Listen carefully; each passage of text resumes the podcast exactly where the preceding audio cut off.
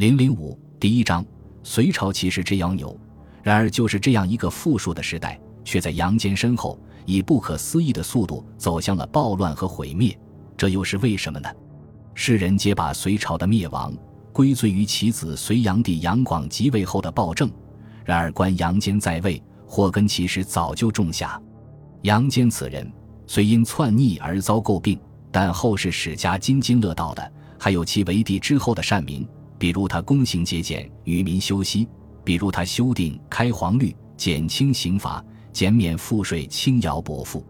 观他一生的履历，却或许可用一个忍字。在北周做国公、国舅的时候，就善于夹着尾巴做人。隐忍数年后，一朝翻身，登基为帝后，一面大肆诛除北周王室，一面打击周边游牧民族。而他发动的每一场战争，都重在见好就收。无论是对大举入犯的突厥，还是对阻塞丝绸之路的吐谷浑，都是在出战告捷后即行拉拢，平衡各派势力，保持周边部族的战略平衡。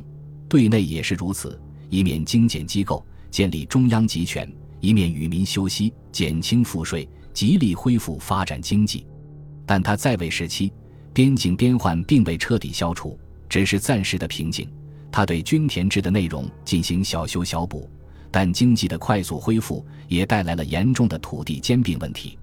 他在世时可以全力维持这个国家政权的内外平衡，但在他身后，如果即位之君是个守成之君，这个过程会继续下去；但如果即位之君好大喜功，盲目上马大工业，那打破平衡的后果就是国家的动乱。